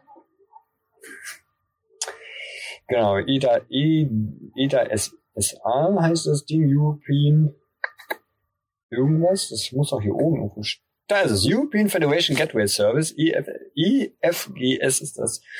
Das ermöglicht uns quasi, äh, es ist, äh, Release 1.5, genau, CWA, genau, European Federation Gateway Service, die sogenannte Interoperabilität. Das ist, echt schwieres, richtig, das ist ein sehr schweres Wort. Ich habe mich auch, und zwar ist das eine Risiko, also eine länderübergreifende Risikoermittlung. Das muss man den, den Hörern auch mal sagen. Also ich habe da auch immer viele Gespräche, gerade so mit, mit, mit Älteren, immer wieder, ja, was passiert denn? Was macht denn die App? Also die App macht ja nichts anderes als, äh, oder sie ist dafür gedacht, das ist, ähm, mich wieder vor Corona zu schützen, das wäre toll wenn sie es wenn sie könnte. Also eine antivirus Genau, kann sie aber nicht, sondern sie ist, sie ist und ist von Anfang an ja so gewesen. Das wurde auch Anfang an ähm, zumindest Entschuldigung, zumindest so kommuniziert. Sie soll äh, Infektionsketten nachvollziehbar machen. Also man hat halt genau das Problem, was man nicht analog, dass man, wir sind im digitalen Zeitalter, die Pandemie ist weltweit, sie ist nicht lokal, sie ist keine Epidemie. Bei der Epidemie hätte ich noch sagen können, okay, liebe Leute, setzt euch mit dem Tagebuch hin und schreibt das einfach auf. Die Epidemie kann lokal sein, hier zum Beispiel nur die Stadt Leipzig äh, betreffend sein, dann kann man das machen. Da würde ich auch sagen, da braucht man jetzt nicht unbedingt als Stadt Leipzig eine App zu entwickeln, sondern man hält einfach, ähm, also wenn man zum Beispiel eine Grippe äh, Ausmaß von, weiß ich nicht, 160.000 Infizierten pro Jahr hat, dann ist das auch nichts anderes als eine Epidemie. Da entwickle ich jetzt keine App. Jetzt könnte man jetzt, wo man sie hat, auch dafür mal einsetzen, sozusagen äh, so Grippe äh, Zeiträume besser kontrollierbar zu machen, gerade für Leute, die wirklich sehr anfällig sind, auch in Pflegeheimen etc. So, das hat man jetzt gemacht. Man hat also diese App entwickelt und die funktioniert, ähm, wie ich eben erwähnt habe, schon auf dieser Lower Bluetooth-Verbindung. Das heißt, man installiert die, ähm, muss da ein paar Sachen ein, eingeben. Ähm, und im Zweifelsfall begegnen sich diese zwei Apps, also du und ich sitzen jetzt genau 1,5 Meter auseinander. Und im Zweifelsfall, wenn du dich, wenn du positiv getestet bist, ja. ähm, kannst du das quasi du kriegst ja so einen Testbogen, so ein Testergebnis vom Gesundheitsamt, da oben so ein QR-Code drauf. Ich weiß, dass es in Leipzig manchmal äh, Anfang äh, nicht war, weil auch hier das Gesundheitsamt sich erstmal darauf einstellen musste, das jetzt digital zu machen. Und dann scannt man den ein. Und ähm, aufgrund dieser Kontaktverbindung, die diese beiden Handys für diesen eins, also die beiden Handys messen im Prinzip jetzt immer die Dichte, also wie weit sind wir jetzt auseinander mit dieser Lower Bluetooth-Funktion. Das heißt, man muss bei dem Handy den Bluetooth anhaben, man muss eine Internetverbindung haben, also sie geht nicht offline. Nein. Genau, also, viele, viele sagen Nein. Ich habe die Erfahrung gemacht, sie geht offline nicht. Also bei, bei, bei meinem Android-Gerät kann ich, da muss ich sogar den Standort anhaben. Weil da sagt mir die App nämlich selber, gibt mir so eine schöne Benachrichtigungszeile, ähm, gewisse Funktionen XY noch anmachen. So, dann mache ich Standort und dann funktioniert die vollkommen. Genau. Also das Problem bei Android ist, dass quasi ähm, Google das Betriebssystem so gebaut hat, dass äh, Bluetooth unter den Punkt Lokalisierung fällt. Genau. Das heißt, du musst quasi äh, Lokalisierung anhaben, was nicht gleichzeitig bedeutet, dass auch GPS an sein muss, sondern es gibt quasi im Betriebssystem den Punkt Lokalisierung und der muss an sein, damit quasi die App auf äh, die Bluetooth-Schnittstelle drauf zugreifen kann, damit genau. sie quasi ähm, dort ihre Signale versenden kann. Das ist übrigens jetzt die Kritik, die die Bundesregierung an Google setzt, dass man, dass man ähm, voll dafür nicht, nicht willens ist, das äh, sozusagen per, per Systemupdate das sozusagen ähm, nochmal zu revidieren. Google weigert sich da so ein bisschen. Ja. Ähm, okay, macht Google, Google ist eine Marktmacht. Ähm, reden wir nicht drüber. Genau. Und dann, dann passiert das im Prinzip, dass im Prinzip diese, diese App im Zweifelsfall mir sagt, ähm, halt stopp, du, du, also meine App dann in dem Falle, du warst mit einem, ähm, steht ja auch manchmal da, bei Gring zum Beispiel, Gring das ist dieser grüne Balken oder grüne Schrift oder was das da ist oder Hintergrund, sagt, du warst mit einem geringen, du warst mit einem vor in der Vergangenheit infizierten Corona, positiv Corona getesteten Menschen unterwegs. Mach mal bitte, weiß nicht, Hände waschen, Abstand halten, Hygienemaßnahmen. Ich hatte noch nie mittlere, deswegen weiß ich nicht, was sie da sagt, aber ich weiß von guten Freunden ähm, bei. Also das gibt's doch, glaube ich, gar nicht. Es gibt doch bloß niedriges und hohes Risiko. Es gab mal Mittel, ganz kurz. Das war so gelb eingefärbt. Dann ja. hat man aber dann auf, genau, auf rot wieder umgestiegen. Ähm, ähm, man muss dazu sagen, das muss ich auch mal kurz in die Story, im April hat man die Bundeswehr bemüht zu testen, diese 1,5 Lower Bluetooth. Da gab es in irgendeiner Sporthalle in, in Nordrhein-Westfalen, haben sie so lustige Kästchen überall hingemalt. Die Bundeswehrsoldaten mussten mit der Test-App, die quasi noch nicht veröffentlicht worden war von SAP, ähm, diese 1,5 Meter, deswegen weiß man das auch, dass die genau so, diese, diese Lower Bluetooth-Verbindung sehr stabil ist, in diesen 1,5 Meter, beziehungsweise auch 2 Meter, alles drüber hinaus funktioniert sie nicht. Also drei Meter Abstand misst sie einfach nicht. Es muss wirklich ein Abstand von zwei Meter bis 1,50 Meter sein. Und das können sie anscheinend auch nicht digital machen. Oder durch, durch Algorithmusprogramme oder so. Also ich, ich muss aus dem Nähkästchen plaudern. Ich, ich schreibe gerade ähm, ähm, eine Hausarbeit über ähm, künstliche Intelligenz, äh, künstlich Intelligenz gesteuerte Drohnen, die ähm, über die Ozeane fliegen sollen und Plaste, äh, äh, äh, so zwar Mikroplastik im Ozean kategorif, äh, kategorif, äh, also messen sollen, beziehungsweise auch im Zweifelsfall sogar einsammeln sollen und das ohne, dass da irgendeiner auf dem Boot steht. Ähm, und da haben wir bemüht hier in Deutschland die Bundeswehrsoldaten müssen ja auch mal aus ihrer Kaserne rauskommen und lässt sie halt in so Kästchen laufen und lässt sie dort Testabschnitte ablaufen. Also ab wann funktioniert das und wie weit nicht. Und die App sollte auch so ein bisschen mitlernen, beziehungsweise ähm, der Algorithmus, der dahinter steckt. Ähm, genau, jetzt haben wir das alles aufgespielt. Es hat im Prinzip eine Kommunikation zwischen uns beiden stattgefunden, also zwischen den beiden Handys. Und deswegen auch dezentrale Speicherung, das sagen wir so oft. Es wird halt nicht auf irgendeine Datenbank ähm, im Robert-Koch-Institut gespeichert oder im Innenministerium, sondern die Daten landen auf dem Handy sind dort auch verschlüsselt gelagert. Ähm, das heißt auch von außen, wenn da jemand Zugriff kriegt, dann Zahlensalat, den er erstmal auch entschlüsseln muss. Und das ähm, wird sowohl vom Datenschutzbeauftragten als auch vom europäischen Datenschutzbeauftragten als auch vom Chaos Computer Club fast unmöglich gehalten, diese Zahlenwirrwarr äh, äh, zu entschlüsseln. Und selbst dann hörte man maximal den Namen. Weil die eigentliche Infektion, also das eigentliche Ich bin infiziert, liegt immer noch beim Gesundheitsamt sondern sie geben ja nur weiter, du hattest mal. Also sagen, also diesen, so sagen sie es zumindestens, dass da nicht drin steht, dass du infiziert bist, sondern nur, dass du Kontakt mit jemandem hattest. Ja, warte mal, da, da musst du mal einhaken, weil ähm, die Handys tauschen ja nicht aus. Hallo, ich äh, mein Besitzer heißt XY. Genau, das tun sie nicht. Ähm, sondern die tauschen quasi zufällig generierte IDs aus. Das heißt, äh, zufällig generierte Zahlen die einfach keine andere Bedeutung haben, außer es hat hier quasi ein Kontakt stattgefunden. Genau, das, das meine ich ja. Ähm, ähm, vielleicht habe ich da konsequent ausgedrückt. Das meine ich mit diesem Zahlensalat. Ähm, genau, steht nicht der Name drin, aber ähm, ähm, du hast ja dein Handy auch personalisiert. Also die meisten Android-Handys heißen, da muss ja irgendwann mal was eingehen. Also du bist ja verifizierbar auf deinem, allein schon durch dein Betriebssystem, weil du kannst ja ein neues, oder was ist neuerdings, eigentlich schon, schon eine ganze Weile ein Android-Handy ja kaum noch anmachen, ohne dass du da deinen äh, Google-Account hast. Ja. Dadurch bist du ja schon ein bisschen verifizierbar. Das, das meine ich mit, dass mein Name hinterlegt quasi. Also im Betriebssystem des, des jeweiligen Handys bist du ja schon in einer gewissen Form verifizierbar. Alleine schon dass die meisten Leute Facebook auf ihren Handy-Apps, äh, auf ihren Handys haben. Und das auch zu der Kritik der Leute, die immer Angst davor haben, diese App sammelt irgendwas. Also sie sammelt maximal diesen, diesen äh, äh, zufallsgenerierten Zahlensalat, der auch nichts, wie du schon sagst, nichts anderes macht, als da hat ein Kontakt stattgefunden Deswegen auch Infektionskettenverfolgung. Nicht, nichts anderes tut dieses Ding, aber wenn ich mir eine Säule von Alexa oder von Google oder von Amazon hinschicke, die sammelt deutlich mehr.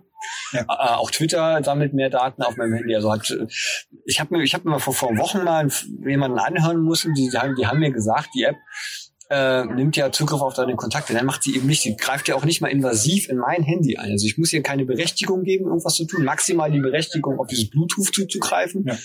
Das war's dann aber auch schon. Also, also keine Kontakte, keine Kamerazugriff, kein Mikrofonzugriff. Das wäre auch total sinnlos. Also warum sollte eine, eine Kontaktnachverfolgungs-App Mikrofon anmachen? Also ob ich jetzt von 1,50 schreie oder von, von, von drei Meter aus schreie, das ist dem App, das ist doch der App erstmal egal. Ja.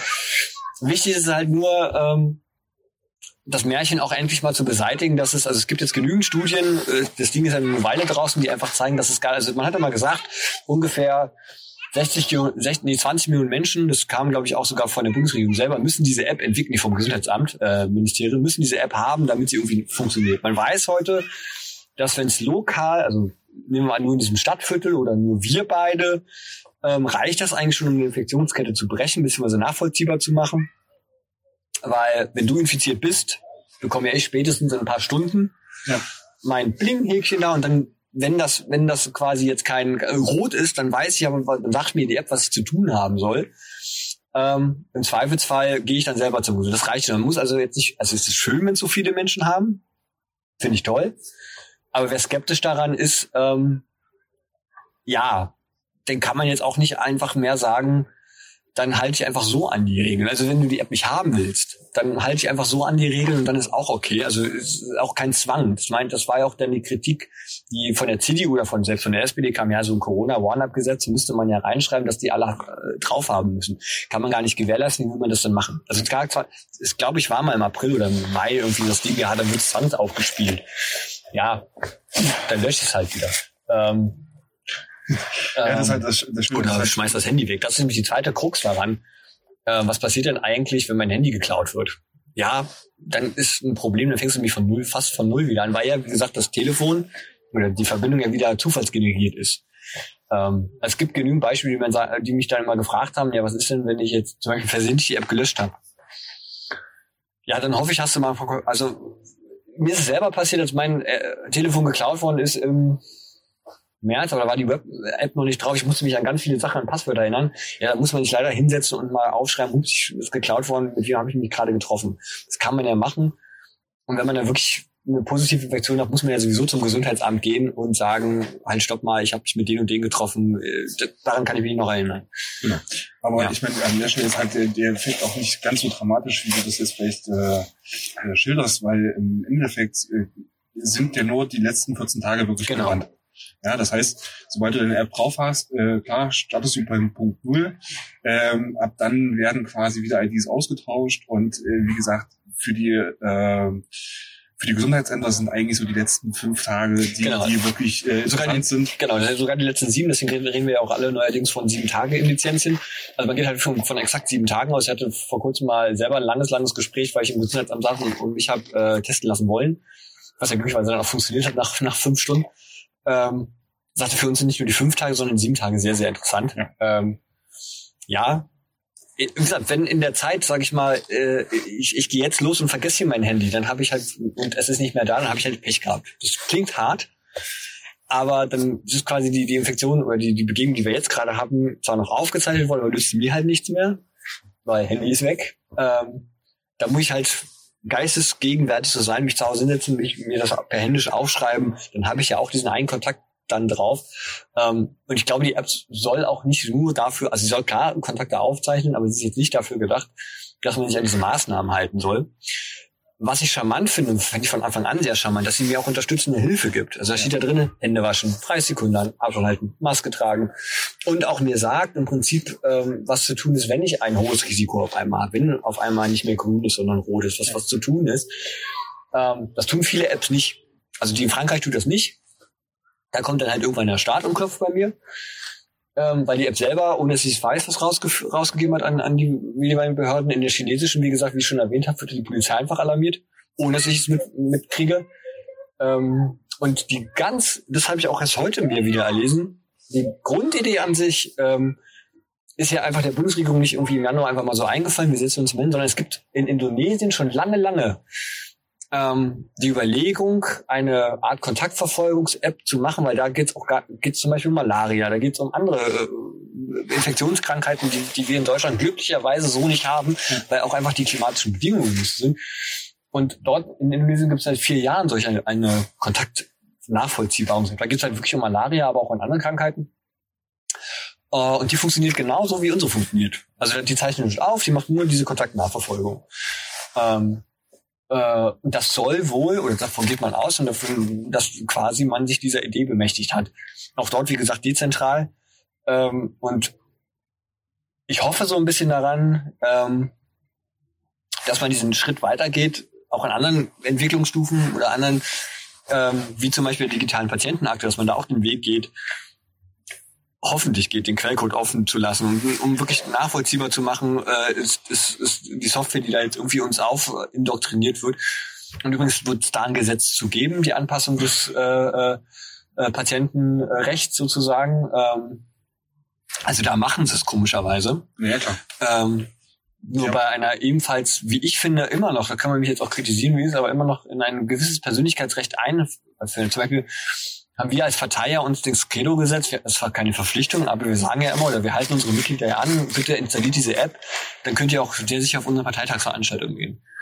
Das ist zwar kein Gesetz per Satzung oder per Gesetz, aber ein moralischer Zwang irgendwie. Also wenn ich, ne, wenn ich die App nicht habe, bin ich ja so ein bisschen derjenige, der möglicherweise aus dieser Kette, weil A, werde ich nicht erfasst, ja. äh, B, kann ich nicht Kontakte nachvollziehen. Das ist so ein bisschen das Problem. Ähm, und deswegen frage ich mich ja auch, warum Sie jetzt bei der Patientenakte das unbedingt machen wollen. Also soll es auch ein Schnellverfahren gehen. Das ist, glaube ich, auch durch, durch, durch den Gesundheitsausschuss das ist auch schon durchgegangen. Digitalitätsausschuss zum Beispiel wurde gar nicht befragt, obwohl es ja eine digitale Patientenakte ist. Aber da hat man gesagt, ja, tut uns leid, hat mit eurem Teambereich nichts zu tun. Da muss man sich ja mal fragen, der Digitalausschuss und digitale Patientenakte. Hier hat man gleich drei Ausschüsse bemüht, also den Innenausschuss, den Gesundheitsausschuss und den Digitalitätsausschuss. Wobei der Digitalitätsausschuss quasi mit also es ist ein Unterausschuss, wenn man das so ist, ein zwar, naja, nicht ganz ein eigener Ausschuss, aber Innenministerium, äh, nee, Entschuldigung, ähm, Digitalität gehört ja zum, oder digitale Infrastruktur nennt sich das ja, gehört ja zum Verkehrsministerium, der liebe Herr Scheuer. Und der hat sich zum Beispiel gar nicht damit befasst. Also der hat gesagt, ich habe hier eine Staatssekretärin, die Dorothee Bär, die beschäftigt sich damit und die hat auch wirklich sehr, sehr gut auch jetzt, jetzt immer mal wieder, als Kritik zum Beispiel gab, warum es nicht über Ländergrenzen geht, ähm, als Kritik darüber gab, warum, warum gewisse Sachen einfach nicht gehen, ähm, ähm, oder ob man sie zum Beispiel verbessern könnte. Das ist zum Beispiel jetzt, ist man, kommt man auf eine Diskussion der sogenannten Corona One App XL 2.0 auf den Weg zu bringen. Ähm, die soll mehr Funktionen bekommen. Wie die aussehen, weiß man nicht. Ähm, wird jetzt noch in die Tage wahrscheinlich hoffentlich mal auch medial diskutiert, weil man halt jetzt merkt, Mist, die zweite Welle ist doch gekommen. Also es war ja auch ein bisschen die Hoffnung ähm, im Sommer, als denn möglichst viele Leute das draufgelegt haben und finde ich auch so lustig, das muss ich kurz, dass man Bewertungen von Google so ernst auf einmal genommen hat. Auch die ist gut bewertet, kann ich sie nehmen. Also diese Angst davor, nicht zu wissen, was, was, was, was wird da jetzt entwickelt, hat man halt im ganzen Werbeprozess irgendwie nicht nicht so reingenommen. Also man hat halt Plakatwerbung gemacht ähm, oder eine TV-Werbung gemacht. Aber die Angst vor, es gibt ja diese Menschen einfach, die sagen, ich möchte nicht unbedingt Software, die ich nicht kenne, oder die, wo, wo ich nicht ungefähr weiß, was das genau passiert ist. Es gibt ja heute noch immer noch Leute, die, die wirklich immer noch denken, das Ding zeichnet meinen Standort die ganze Zeit auf, was sie ja nicht tut. Die macht's ja nicht. Ähm, aber dennoch glauben die Leute das. Ja gut, aber das hängt wahrscheinlich auch mit, äh, kommen wir nochmal zurück auf die Historie, äh, Juli, wo dann quasi war das Juni oder war das Juli gewesen, wo dann die Corona-Warn-App quasi äh, live ging und man 16. Doch, Juni. Genau. Und äh, dort dann quasi auch in den diversesten äh, Fachzeitschriften und Fachmagazinen doch ein deutlich anderes Bild äh, lesen konnte, als das, was wir uns heute ja, unterhalten. Ja, das ist die Werbestrategie, äh, also was heißt die Werbestrategie? Ja. Die Kommunikationsstrategie oder die fehlgeschlagene Kommunikationsstrategie von SAP gewesen, auch in die Bundesregierung rein. Also man muss sich vorstellen, da sitzt ja jetzt kein, also im, im, äh, ein Jens Spahn oder auch seine Staatssekretäre oder selbst seine Abteilungsleiter, die sitzen jetzt da nicht, das sind ja alles irgendwie, irgendwie studierte Informatiker. Wenn da jetzt jemand kommt von SAP, der da wirklich Ahnung von hat, der möglicherweise auch im Entwicklerteam ist, der, der sammelt denen da irgendwas vor im Ausschuss. Ähm, und natürlich glaubst du das erstmal, weil der derjenige ist, der es entwickelt hat. Und natürlich gehst du dann anders auf, dann gehst du zur Presse und musst denen ja irgendwas dann sagen. So. Und da muss ich sagen, das ist schon eine gewisse gescheiterte Kommunikationsfähigkeit, wenn man dann irgendwie, also man sagt den einen Tag das, dann kommt er wieder von SAP, erzählt einen neuen Stand. Oder auch von Google oder auch von, von Apple. Ähm, und dann erzählen die was ganz anderes. Wem, wem glaube ich denn jetzt erstmal? Und wem, was bringe ich das rüber? Das Interessante das ist, ist ja eigentlich, wenn man sich den, den Verlauf dieser Veröffentlichung oder des, des Starts sozusagen, also man wollte das also ich weiß nicht, ob, ob, ob irgendjemand mal diese Pressekonferenz gesehen hat. Also sitzt, da war eine Pressekonferenz an dem Freitag, nee, ja, Freitag war das. Das muss der 13. glaube ich, schon mal 14, 15, ja, der 13. Juni gewesen sein. Da sitzt also Jens Spahn, da sitzt ein Horst Seehofer, da sitzt ein Kanzleramtschef und da sitzt der Präsident des Robert-Koch-Institut, preisen die an ohne Ende. Also mit, wenn die jetzt am Montag rauskommt, werden wir Nachvollziehbarkeiten haben, wie wir sie gar nicht haben. Der RKI-Präsident hat sich da hingestellt und gesagt, ab da an werden wir wissen, wie sich das Virus ausbreitet und in welchen Massen und bla bla bla. So. Ein äh, Horst Seehofer hat gesagt, ja, mai, äh, damit könnten wir jetzt Ausgangsbeschränkungen für äh, fürs nächste halbe Jahr. Davon wir reden ja im Juni, also das ist noch ja. Juli, August, September, Oktober, November, Dezember. Das heißt im Prinzip, das, was wir jetzt haben mit diesem Low äh, Lockdown, ist nach deren Meinung von damals gar nicht möglich, weil wir jetzt alle die One-App haben lustigerweise ist, ist es aber. Ähm, also auch da findet eine Kommunikation oder ist eine Kommunikation stattgefunden, die eigentlich immer nur so ein bisschen, wir wissen auch gar nicht, was wir da denen erzählen sollen. Ähm, ähm, es war immer der Versuch, oder es wurde es auch präsentiert, auch in den Ausschüssen, bitte, bitte ermutigt die Menschen, diese Warn-App zu installieren. Sie ist sicher, sie ist ähm, zuverlässig, sie wird funktionieren, was sie auch tut. Das ist ja nicht so, dass sie es nicht tut. Ja, aber was ich mehr so meinte, dass ähm, nicht nur von Seiten der Bundesregierung, aber auch äh, Seiten der, der IT-Community äh, massiv kommuniziert wurde und das auch von äh, der Presse aufgegriffen wurde. Also ich, wenn man sich... Klar, ist ja eine Schlagzeile wert. Naja, ähm, wenn man sich jetzt mal so die Artikel anschaut, die so im äh, Juni quasi äh, rausgekommen sind, rund um den Zeitraum der Veröffentlichung. Ähm, da kann man ja nahezu alles lesen von, ähm, das ist eine einzige Datenkatastrophe über mhm. ähm, alles wird gespeichert. Mhm. Genau. Ähm, wo ich den Ursprung festmachen würde, ist halt quasi in der IT-Community, die ähm, zu dem Zeitpunkt ja schon Zugriff auf den Code hatten. Ne? Also ist jetzt nicht so, als ob dann das bis dahin alles eine Blackbox war, sondern da schon ein Monat Zeit war, sich mit dem Thema auseinanderzusetzen und äh, man trotzdem halt quasi diese Kommunikation so betrieben hat und dass die Medien das quasi eins zu eins nachher weitergegeben haben. Klar, man weiß es wahrscheinlich nicht besser, aber dass man das überhaupt aufgenommen hat, war für mich sehr, sehr erstaunlich gewesen. Ja, da muss man dazu, also äh, muss man dazu sagen, dass das ähm, es war, es war ja nicht nur, es waren ja nicht nur die IT, also ich meine, äh, meine die, Ab die Abgeordnete, die sich wirklich federführend damit beschäftigt hat, also Anke Domscheit-Berg hat ja auch erstmal da sich lange in ihrem Büro das sich angeguckt, wir haben lange vor diesem Code gesessen ähm, und haben auch so ein bisschen, waren auch über diese Artikel sehr stutzig, dachten mir, okay, wir sehen jetzt dasselbe, was die sehen und analysiert haben. Ähm, und sind dann auch über diese Aussagen sehr stutzig, aber wenn man sich dann mit so einem Journalisten einfach unterhält, der will, der fragt ja erstmal nicht nach technischen Details ab. Ähm, Nein, ist ja klar. Also beim besten der möchte eine Schlagzeile haben und natürlich ist die Schlagzeile, oh Gott, also es gab wie du schon sagst, es gab diese, diese, diesen Momentum, was nicht zwei Wochen oder drei Wochen was das war, wo es immer hieß, oh, wird die laufen, wie läuft die, Katastrophe. Ja. Ähm, und dann auf einmal ging der Spin nämlich los und zwar das mache ich an der Veröffentlichung fest. Als das Ding nämlich draußen war, schlug das Wellen. Es auf einmal hieß es ja, selbst der Chaos Computer Club spricht sich dafür aus, dieses Ding zu installieren. der Bundesdatenschutzbeauftragte soll auf seinen Stuhl nicht mehr sitzen lassen können, weil er so begeistert von dem Ding war. Vorher hieß es immer so, meine Güte, ist das nicht. Ich glaube, das liegt so ein bisschen daran, dass es in unseren möglich, also in unserem, auch in der IT-Community, was man so Erfahrungen gemacht hat mit Sachen, die von der Regierung auskommen. Bisher immer nur, um Gottes Willen, was ist das denn? Oder was haben die sich denn jetzt einfallen lassen? Toll-Collect. Ist immer, nicht mal das Beispiel. Wurde auch hochgejubelt, haben sich IT-Leute angekommen und gesagt, haben nur den Kopf geschüttelt. Ja. Ähm, die, die äh, sonst irgendwie ausgearbeiteten Konzepte zu, zu äh, autonomem Fahren, was von der Also alles, was aus diesem, diesem, diesem digital, also nicht nur an die steuergeführten Ministerium kam, sondern auch seinen Vorgängern, Pofalla, oder nee, Pofalla war das gar nicht, wie ist denn der andere Kopf? Äh, ja. Die sehen sich beide so ähnlich. Der eine ist jetzt Abgeordneter, äh, leitet die Landesgruppe, keine Ahnung, wie der hieß. Auch dort gab es nur, muss man mal sagen, Müll. Und natürlich ist, man, ist man vielleicht nicht mit einer Erwartung, selbst wenn du sagst, man hat den Code schon gesehen und eigentlich wissen müssen, was es, was es tut. Jetzt ist man wahrscheinlich mit der Erwartungshaltung rangegangen. Ja, jetzt liegen die Just offen und im Endeffekt kommt was anderes raus. Ja, also so haben sich auch viele Argumente, die ich gelesen habe, dann äh, auch wirklich angehört.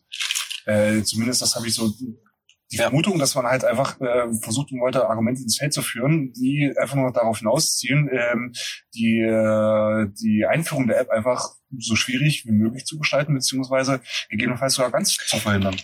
Ja, also ich meine, ja. ähm, also die Bundesregierung beinahe selber gemacht. Also das, das es gibt ja die, die nicht nur, es ist ja glücklicherweise kein Gerücht mehr, man weiß es jetzt auch endlich, und zwar der, das war der Sonntagabend, da habe ich hier selber noch ähm, abends mit meiner Chefin lange telefoniert und zwar hatte man, oder hat die Bundesregierung, beziehungsweise nicht die Bundesregierung, das war auch wieder die beiden Software-Riesen plus SAP, ähm, am den Sonntag, das war der 15. Juni, bis, glaube ich, 21.30 Uhr, erst ihre Unterschrift darüber, über den sogenannten ähm, Bereitstellungsvertrag ähm, quasi, also dass die Bundesregierung sagt, wir zahlen euch das und die anderen, ne, man, vertreibt, man äh, unterschreibt halt Verträge. Und die beiden, also SAP, Google und Apple haben erst am 21.30 Uhr, am 15. Ähm, die Unterschrift gegeben. Und zwar Apple und Google in der Tatsache, die gesagt, gesagt haben, ähm, sie finden diesen ganzen Prozess der Entwicklung schwierig Warum sie jetzt so lange gewartet haben, das Ding zu unterschreiben, haben sie nie gesagt. Aber es, es hieß wohl, dass, dass sie gewisse äh, Kommunikationssachen untereinander, also die beiden Software-Riesen untereinander mit SAP und der Bundesregierung Schwierigkeiten gab. Und SAP die ganze Zeit gesagt hat, naja, wir sehen jetzt diese ganzen äh, Kritikpunkte, die uns entgegengeknallt werden. Und wir sehen jetzt keine von der Bundesregierung, die sich mal hingesetzt hat und gesagt hat, na halt, stopp, das ist aber so und so. Ja. Ähm, und dass sie alle so drei so gewartet. Also die Bundesregierung hatte den Vertrag schon am Freitag, das haben die ja da öffentlich gemacht. Da dachten ja alle, okay, jetzt sind die Verträge unterschrieben, jetzt ist gut. Was bei diesen Vertragsunterzeichnungen immer so ist, ist, da saß ja, also was mir halt aufgefallen ist an der, an der Freitagspressekonferenz, dass da keiner von den anderen saß. Also kein SAP, kein Google, kein, kein Apple-Vertreter. Das war schon ein bisschen stutzig, weil wenn ich so einen Vertrag unterschreibe, ist ja der Vertragspartner eigentlich auch mit anwesend. War aber nicht. Die haben erst am ähm, Sonntag im stillen Kämmerlein im äh, äh, Bundeskanzleramt äh, quasi ihre Unterschrift gegeben oder ihr Okay gegeben, dann einen Tag später der Anwalt.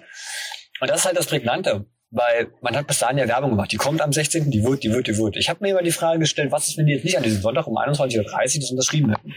Die wäre am Sonntag nicht gestartet. Dann hätten wir alle darauf gewartet, als irgendwann mal da so, plopp, ich kann jetzt nach Corona One App suchen.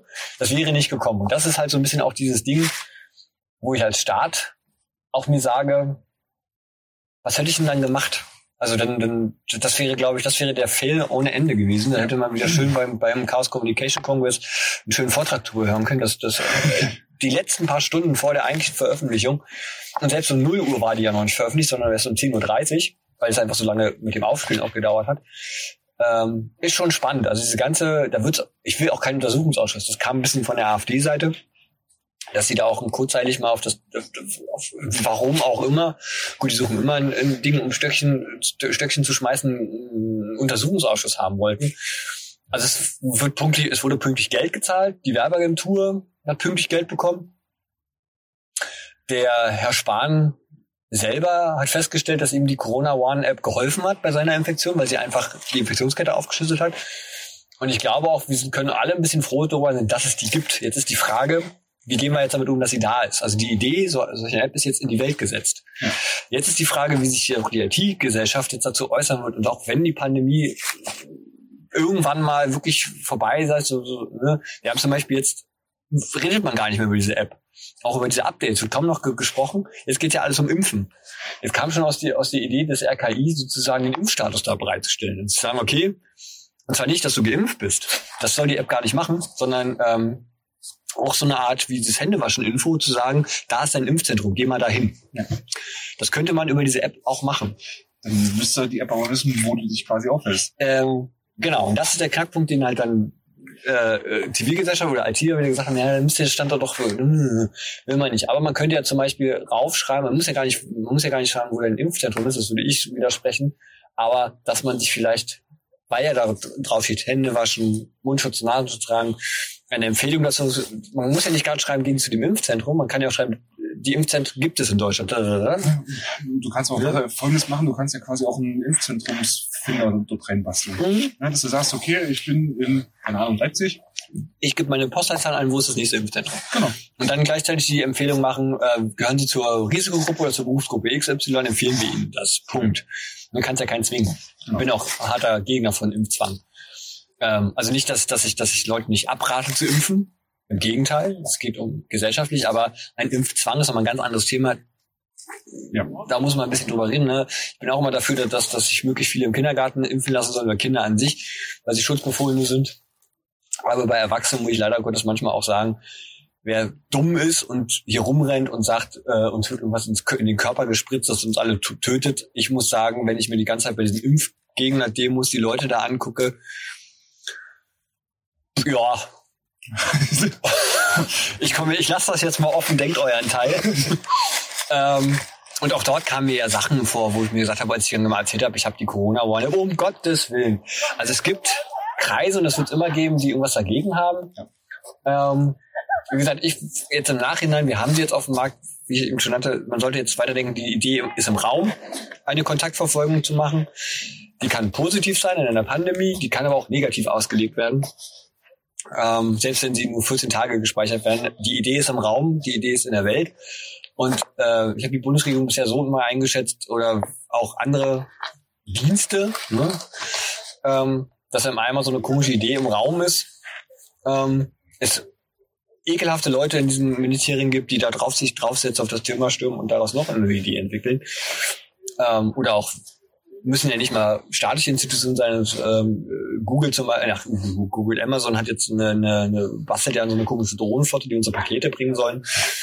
Ähm, auch da ist ja sowas wie Standorterfassung und Kontaktverfolgung ja auch nochmal ein Thema. Ja. Ähm, und das ist so die Sache, ne? Die Idee ist jetzt im Raum, das meine ich auch mit vorhin, dass, dass man quasi jetzt äh, man hätte schon ein Gesetz schreiben können, um vielleicht solche Sachen auch zu, zu, zu, zu verhindern, dass man das für Unternehmenszwecke weiterverkauft oder was auch immer oder, oder zum Beispiel auch SAP per Gesetz hätte zwingen können. Gut, es ist immer ein bisschen schwer in unserem Staat, äh, zu einem Privatunternehmen zu etwas zu zwingen. Ähm, aber einfach nur, um diese Idee ein bisschen wieder zu runterzufahren, zu sagen, jetzt ist die, dieses Kind geboren, einer Kontaktverfolgung und, und jetzt bitte, bitte entwickelt sie nicht weiter. Ich vermute ja, dass es bei SAP oder auch vielen anderen Firmen schon Thinktanks gibt, die sich da hinsetzen und an sonst was basteln. Ähm, oder bei Amazon. Ja, gut. Und das ist so eine Sache, die, die ich dann wieder mal höchst kritisch sehe. Nicht die Umsetzung, sondern diese Idee dahinter. Ja gut, sagen wir mal, äh, SAP macht sowas natürlich auch nicht für für ohne. Ne? Also die setzen mhm. sich nicht aber hin und sagen, oh, gut, dann überlegen wir mal, was wir jetzt zur Bundesregierung äh, oder äh, was wir jetzt noch da reinbasteln, wenn die nicht quasi das Geld dann nachher von der Bundesregierung Das ist richtig.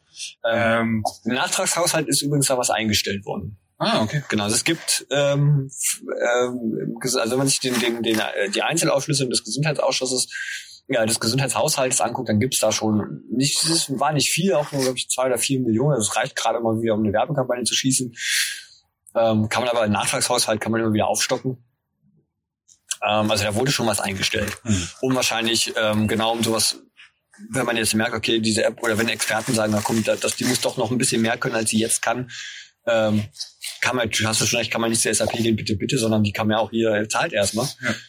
Aber trotzdem bin ich der Meinung, ich bin ja so ein bisschen skeptischer, dass es wirklich dann auch Leute gibt, einfach, weil ich genügend Leute kenne, die auch bei, das muss ja nicht mal SAP sein, es kann auch so komische Sachen wie Accenture sein oder andere Sachen, die sich einfach hinsetzen und sagen, wow, ist schon eine nette Idee.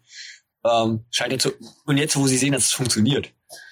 Ähm, und dass es halt auch nur darauf ankommt, die Menschen das schmackhaft zu machen. In der, in der Weise finde ich das wichtig, dass man den Menschen das schmackhaft macht. Ähm, aber es gibt ja, also allein schon, allein schon, dass das, dass das, ähm, ähm, dass Amazon eine neue Alexa-Säule äh, äh, entwickeln möchte, die quasi misst, wer alles im Raum ist und daraufhin auch ein bisschen Essenbestellungen einfach automatisch, wenn ich sage, hier bestell Pizza, zieht die App quasi oder zieht diese Säule Kontakte an sich, aha, so viele sind im Raum, also bestelle ich fünf Pizza, weil es sind ja fünf Leute im Raum. Äh, das ist auch schon eine Art Kontaktverfolgung. Das ist, das ist ja diese, diese Idee. Ja, aber deswegen würde ich halt, würde ich halt quasi mal den Fall aufmachen, dass äh, Kontaktverfolgung nicht gleich Kontaktverfolgung ist. Ne? Also ähm, in dem Sinne, dass du auf der einen Seite eine Warn-App hast, die quasi die als einzige Aufgabe hat, äh, Kontakte innerhalb einer Pandemie nachzuverfolgen. Und auf der anderen Seite du äh, Sachen hast, die quasi so äh, nice to have goodies sind. Ja, ja genau. Im Sinne von, ähm, das ist nicht das eigentliche Feature von dem, was ich dort eigentlich haben möchte, sondern das ist nur yeah. so etwas noch nebenbei. Aber sie, aber sie sehen, aber sie sehen ja daran, dass es funktionieren kann. Also dieses, dieses. Äh, ja, ja, aber ich will nur darauf hinaus, dass wir das halt eben nicht gleich behandeln sollten. Ja, also nee, nee, der, gar, der, der Zuspruch gar keine Frage. muss nicht derselbe sein, nur weil ich jetzt quasi die Corona One App habe, heißt dann nicht, dass ich jetzt dem anderen dementsprechend auch mhm. zustimmen möchte ja, da könnte ich jetzt sagen, dass die, dass der Verkauf dieser Home Assist, äh, Smart Home Assistenten seit der Pandemie in Europa um ein hundertfaches gestiegen ist. Ja, ähm, glaube ich. ne, ähm, ich selber hatte so ein Ding mal für ein paar für ein paar Wochen bei mir rumzustehen, um Analysedaten rauszuziehen, weil ich die äh, KI da drin äh, oder den Algorithmus da drin immer äh, hochinteressant finde. Der wird übrigens mehr geupdatet als manche äh, Router-Server, äh, Router, äh, die im Internet. Also ich habe letztens festgestellt, dass mein Router vollkommen ab vom Thema, das letzte Mal vor fünf Jahren äh, mal ein System-Update bekommen hat, System-Software-Update bekommen hat. Ähm, also liebe Kabel Deutschland Leute, ruft mal da an, fragt mal nach, wann das so, wann das bei euch das letzte Mal war. Ähm, ja, ist halt, ist halt auch die Frage. Und man hat halt auch die Frage, zum Beispiel geht auf Smartwatches geht das Ding nicht. Ähm, zumindest auf den älteren Smartwatches nicht. Also ich glaube, die, was ist jetzt rausgekommen? Apple Series 6, die hat die Möglichkeit, mit der kann man ja auch telefonieren. Ähm, aber der hat diesen Lower Bluetooth-Chip nicht drin. Das ist das Lustige daran. Also es ist ein neues, komplett neuer Smartphone. Also Apple preist es als die Smartphone-Revolution.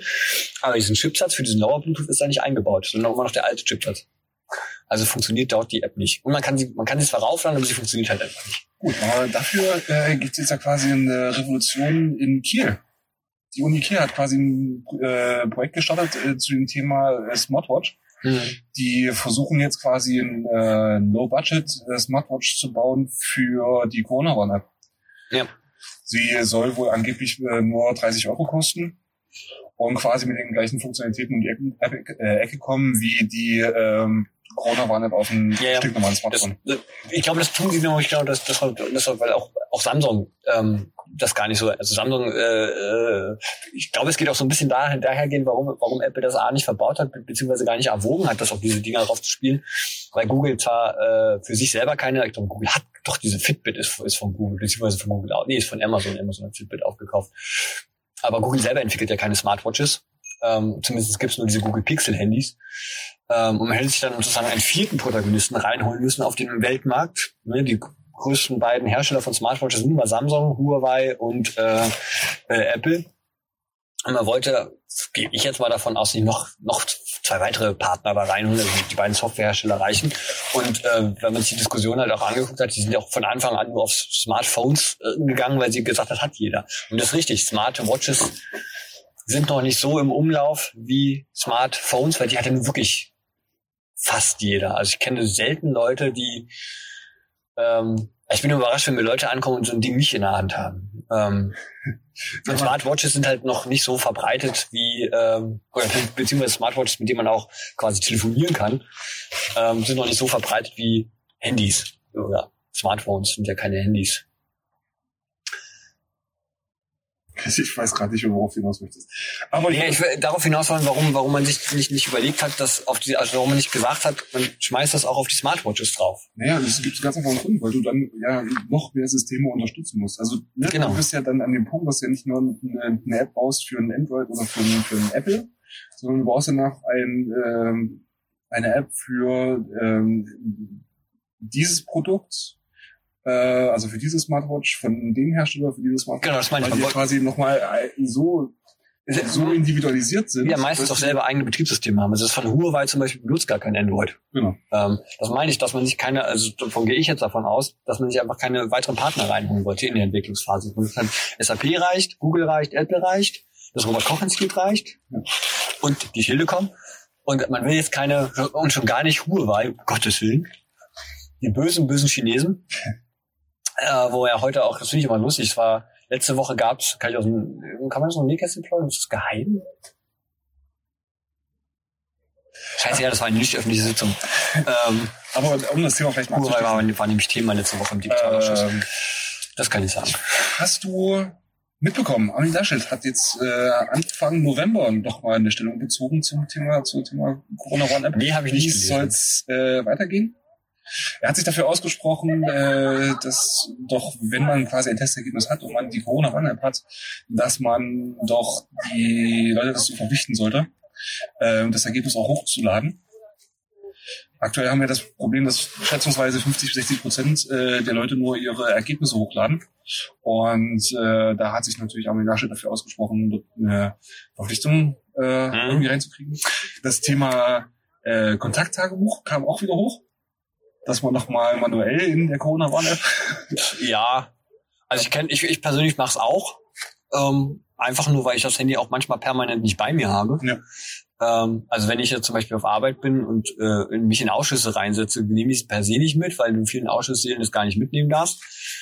Selbst als Mitarbeiter nicht, also Abgeordnete sowieso nicht. Ähm, beziehungsweise in Ausschüsse, ähm, ähm, wo es dann um nicht öffentliche Teile geht schreibe ich mir natürlich auf. Das ist einfach für mich dann. Ähm, und ich finde, also das finde ich, eine, finde ich eine interessante Betrachtungsweise, weil Herr Ahmed Laschet ja, das, da kommen wir ja wieder auf die Frage des Zwangs. Mhm. Also wie kontrolliere ich denn als Staat? Da müsste ich ja theoretisch, ähm, ja, ist gar nicht theoretisch, ich müsste halt irgendwie jemanden abstellen in irgendeiner Behörde, der dann zu mir kommt und sagt, also ich müsste auf dem Gesundheitsamt gezwungen werden, das Ergebnis da einzutickern. Oder zu Hause. Ich weiß nicht mal, welche Generalfantasien diese, diese, diese CDU-Leute in ihrem Kopf haben. Ja. Also dieselbe Diskussion hatten wir auch übrigens dann mit der mit dem Lower äh, oder mit dem Low Budget oder wie man diesen Lockdown jetzt gerade immer nennen kann, wo es dann darum hieß, ja, ich darf in der Wohnung nicht mehr fünf Leute bei mir haben. Wie, wie kontrolliert man denn das? Also das, das geht einfach an ganz harte Grundsätze und also an, an manifeste Grundsätze unseres Grundgesetzes, also Grundrechte sogar. Da kann man wirklich sprechen, dass man ja.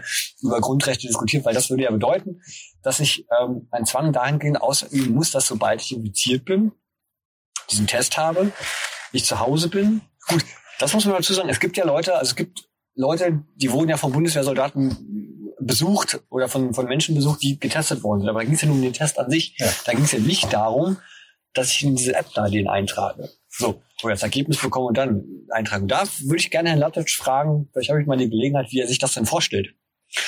Also soll dann da jemand kommen und klopfen oder weiß ich nicht, äh, soll die App dann nicht mehr oder soll das Handy gesperrt werden und das wird erst entsperrt, wenn ich einen Tester drauf habe oder äh, das ist immer so eine Generalfantasie, die ich dann nicht verstehe. Ja, es ist halt auch nicht, also es macht nur inhaltlich keinen Sinn, es ist auch absoluter Blödsinn. Ähm, jedenfalls, was noch als letzter Punkt, dem mir jetzt gerade nochmal eingefallen ist, war, ähm, dass er sich auch vorstellen kann, um das bei den Leuten schmackhafter zu machen, ähm, man auch finanzielle, An finanzielle Anreize. Nein, Uni, Uni, dass man halt quasi schneller in Arztpraxen reinkommt oder in Restaurants oder irgendwas in der Richtung. Also da, ja, also das, das da, französische Modell sozusagen. Dass man, dass man jetzt mhm. quasi wieder versucht, äh, die Verbreitung quasi zu forcieren, in dem Augenblick, dass man halt einen gesellschaftlichen Druck aufbaut finde ich äh, absolut. Also da, da man sich an sich schon keine Arzttermine bekommt, würde ich Herrn Lattic erstmal fragen, wie, wie er sich denn vorstellt, mehr Landärzte, mehr Hausärzte hinzukriegen. Das wäre die eher interessantere Frage. Ja. Bei Restaurants würde ich ja auch an Lattic fragen, wie er sich denn vorstellt in den Restaurants. Also ich meine, warum jetzt zum Beispiel keine Hilfen wirklich ausgezahlt werden, Wirtschaftshilfen ausgezahlt, ist nicht darin, dass das keiner abruft. Das ist nochmal ein anderes Thema. Es gibt auch viele Wirtschaftliche. Aber das, die Software, die diese Formulare bearbeiten soll, funktioniert nicht. Ja. Das wäre eine Frage. Das, das sind wir mit dem Thema, es kommt was von der Bundesregierung, es funktioniert halt nicht. ähm, also das sind auch so Sachen, wo ich mir dann immer vorstelle, wie kommt man denn als konservativer Politiker, ich meine, Konservat Konservatismus heißt ja, ich bewahre irgendwas, sich da hinzustellen und zu sagen, du, da, du kriegst jetzt nur einen Arzttermin oder du darfst nur in die Arztpraxis rein, das ist ja der Grundgedanke, wenn du diese App hast. Das ist ja ungefähr genauso, als wenn ich sagen würde, ähm, das war, glaube ich, auch mal bei, bei in der BVG so und so eine Sache. Bei der BVG in Berlin hat man überlegt, dass die Türen nur aufgehen, ähm, wenn ich diese App drauf habe. Wo ich mir auch denke, wie wollen die das dann machen? Also theoretisch ist die BVG gar nicht in der Lage, überall diese Scanner daran zu machen, dass ich das ranhalte. Und was, was, was dann? Ich meine, ja, dann sagt, hab ich sie installiert, ja und infizieren tue ich mich ja trotzdem. Also, sie schützt, also das ist, glaube ich, auch, was Herr Lattisch nicht versteht an dieser Sache, wenn ich das immer so höre, diese Argumente. Die schützt uns ja nicht davor, dass ich infiziert werde. Sie macht eine Kontaktverfolgung, ja und? Also, das ist auch Zwangs, ja, das ist so Orwellsche, äh, und das meine ich vorhin mit diesem Gedanken, wenn er einmal in der Welt ist. Jetzt ist dieser Gedanke, dieser Kontakt, dieser One-App in der Welt, jetzt kommen die auf so eine Idee. Ja, die waren, so. die waren ja schon, schon da, nur die werden jetzt quasi wieder ausgegraben. Ja, genau. Man, ja. Man, man, man, genau, man holt die wieder raus und macht dann so ganz, und jetzt kann man natürlich sagen, okay, jetzt ist die Pandemie vorbei, jetzt haben wir nächstes Jahr irgendwas anderes oder zehn Jahre irgendwas anderes, dann kommt wieder so ein Arm mit Latic um der Ecke. Also, Moment mal, ich hab da mal, also wir könnten ja dieses Mal, wir wissen ja alle nicht, wie es nach der Bundestagswahl aussieht oder nach Bundestagswahlen aussieht. Äh, und wenn dann, das, das meine ich mit, das meine ich, die Idee ist schon in den Köpfen. Dann kommen da so Leute um die Ecke und sagen, ähm, nehmen wir mal das harte Beispiel, die Zuhörer werden, werden mich hassen. Da kommt jetzt ein People of Color, der ist nicht deutscher Staatsbürger und bekommt jetzt irgendeine App. Ne? Deutsche Staatsbürgerschaft-App hier hast du. Bumm. Du darfst nur noch in der Ämter, du darfst nur noch äh, im Bus, Bahn, Ämter reingehen, wenn du diese App hast. Das, so, so ein Gedanke ist ja dahinter. Ja, klar. Ausschluss oder äh, äh, Exklusivität zu schaffen. Und nichts anderes ist ja das auch. Ich meine, was ist denn, wenn, wenn, wenn ich ein Handy habe, was diese App nicht hat, darf ich da nicht mehr ins Restaurant gehen?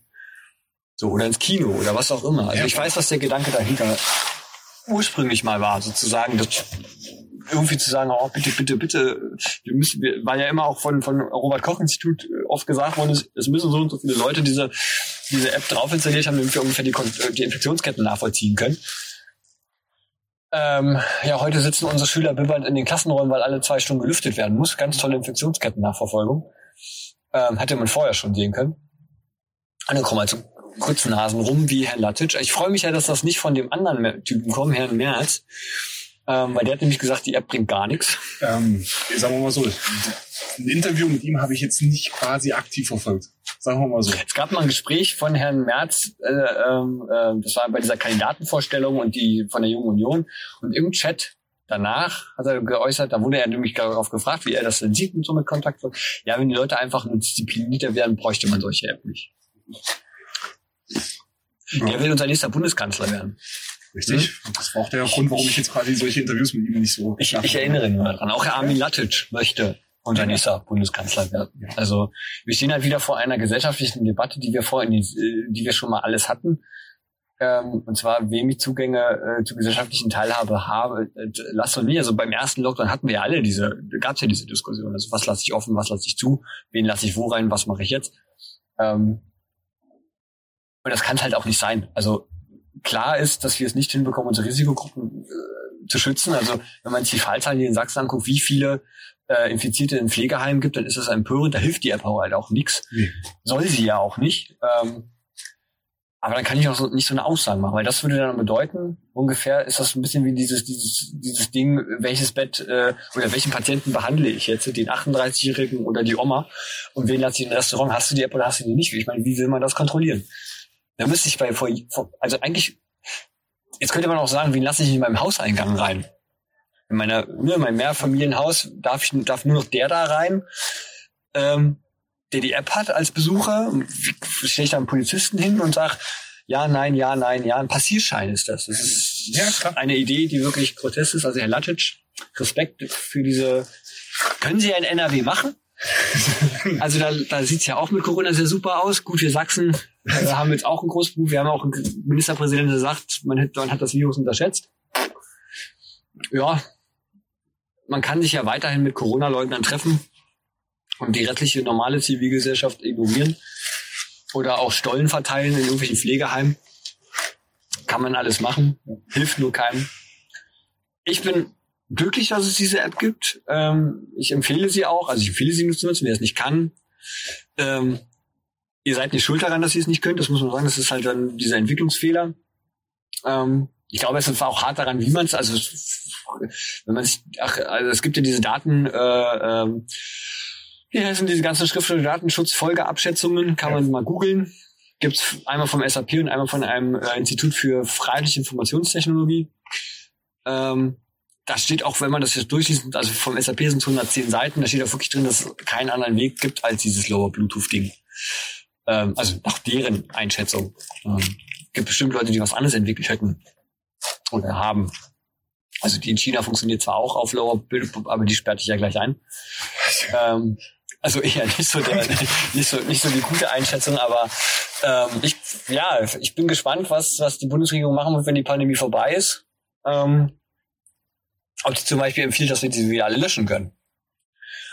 Also nur weil wir alle geimpft irgendwann sind oder viele geimpft sind, heißt das ja nicht, dass das Virus nicht weiter im Umlauf bleibt. Das heißt, weiter Infektionen stattfinden können. Die, das muss man dazu sagen. Ähm, ich finde es immer lustig, jetzt geht ja auch gerade so eine Impfstoffdebatte los. Ähm, was kann dieser Impfstoff? Der Impfstoff schützt nicht vor Covid-19, also nicht vor der Erkrankung. Er schützt, ne, wie im Grippeschutzimpfung, er schützt halt nur vor der Infektion. Das heißt, ich könnte mich theoretisch infizieren, aber die Krankheit bricht nicht aus. Oder nur sehr vermindert. Ähm, und da ist ja die Frage, behalten wir die App jetzt so lange, bis, was ist denn da drüben los? Siehst du das? Das ist ständig nicht angestoßen. Sehr merkwürdig. Ja, da schon wieder. Ja. Ähm, also ich würde darauf bedienen, dass man die noch eine Weile im Umlauf lässt und updatet und vielleicht guckt, ob man ein paar Schwachstellen äh, weiterhin diese gibt. Muss man einfach sagen. Ähm, behält einfach nur um auch andere Krankheiten, die hier immer mal wieder ausbrechen, also Grippe zum Beispiel. Also es, es ist wirklich leider Gottes so, dass, dass, dass, dass es halt mehr äh, Ansteck äh, mehr Grippetote in den letzten 10, 20 Jahren gab, als jetzt an, an, an, an Corona. Muss man dazu sagen, Corona ist ein neues Virus. Können halt noch nicht so viele sterben. Oder glücklicherweise ist er, zumindest in Deutschland, sind zwar sehr, sehr viele und das ist höchst bedauerlich. Ähm, aber auch an Grippe, muss man sagen, kann für gewisse Gruppen in diesem Land halt extrem tödlich sein. Ich erinnere nur an alle, die irgendwie irgendwelche Lungenkrankheiten haben. Da ist ja, oder HIV-AIDS-Infizierte, äh, für die ist ja jeder Schnupfen tödlich. Hm. Auch dort könnte man dann überlegen, ob man diese App nicht dafür auch noch verwendet, um quasi in so Grippezeiten, Infektionszeiten, wo es Magen-Darm ist ja auch so eine lustige Kontaktschmierinfektion äh, ähm, oder Erkältungszeiten. Ich meine, ich weiß, dass ich einmal im Jahr erkältet bin, war ich vor kurzem.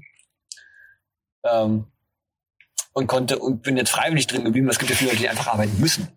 Und auch die wollen ja nicht unbedingt das weitertragen oder sagen, Entschuldigung, ich bin infiziert, aber ich weiß nicht mehr, wie ich angesteckt habe. Könnte man mal überlegen, aber vielleicht. Vielleicht auch nicht. Vielleicht löschen, löschen wir sie einfach irgendwann mal wieder. Vielleicht ist es auch so, so ein kollektiver Gemeinschafts toller äh, Ding, dass man sich irgendwie mal auf einer Party trifft und wie bei Silvester 10, 9 runterzählt und dann alle löscht und dann juhu. Ähm, aber dann bitte den Impfnachweis auch gleichzeitig aufschlagen, also die Impfung bekommen hat. Äh, das wäre auch ganz toll, weil einfach dann und dann steckt man sich an, ist auch doof. Ich denke, wir werden das auch mit diesem Virus leben müssen. Der ist nun mal da. Ja. Und die App ist schon ein guter, guter Zeit, Zeitvertreib dazu. Ähm, ich habe für mich festgestellt, dass so ein bisschen manchmal wie Pokémon Go ist. Also jetzt nicht sammeln, sondern oh, ich habe wieder zwei, sehr geil. Weil ich bin zum Beispiel auch mal wochenlang null. Da dachte ich mir, ich bin mit so vielen Menschen gerade in Kontakt gewesen oder andersweise in Kontakt, aber das App hat nicht angezeigt. Über die vier habe ich mich gefreut. Ähm, jetzt nicht für die Menschen, dass sie das hier, aber ich dachte mir, oh, weil ich wirklich für mich auch dachte, naja, vielleicht funktioniert die auch bei dir nicht. Und vielleicht passiert ja, aber doch, sie funktioniert. Ähm, oder man entwickelt sie halt weiter zu so einer Art wirklich Gesundheitsgrippeschutz, Infektionsschutz, dass man sagt, bitte Hände waschen, Mundschutz anfangen, wenn ihr, ich würde mich auch freuen, wenn die Gesellschaft, auch die europäische Gesellschaft, diese asiatische Mentalität bekommt, wenn ich erkältet bin, habe ich zu Hause zu bleiben oder Mundschutz zu tragen. Ja.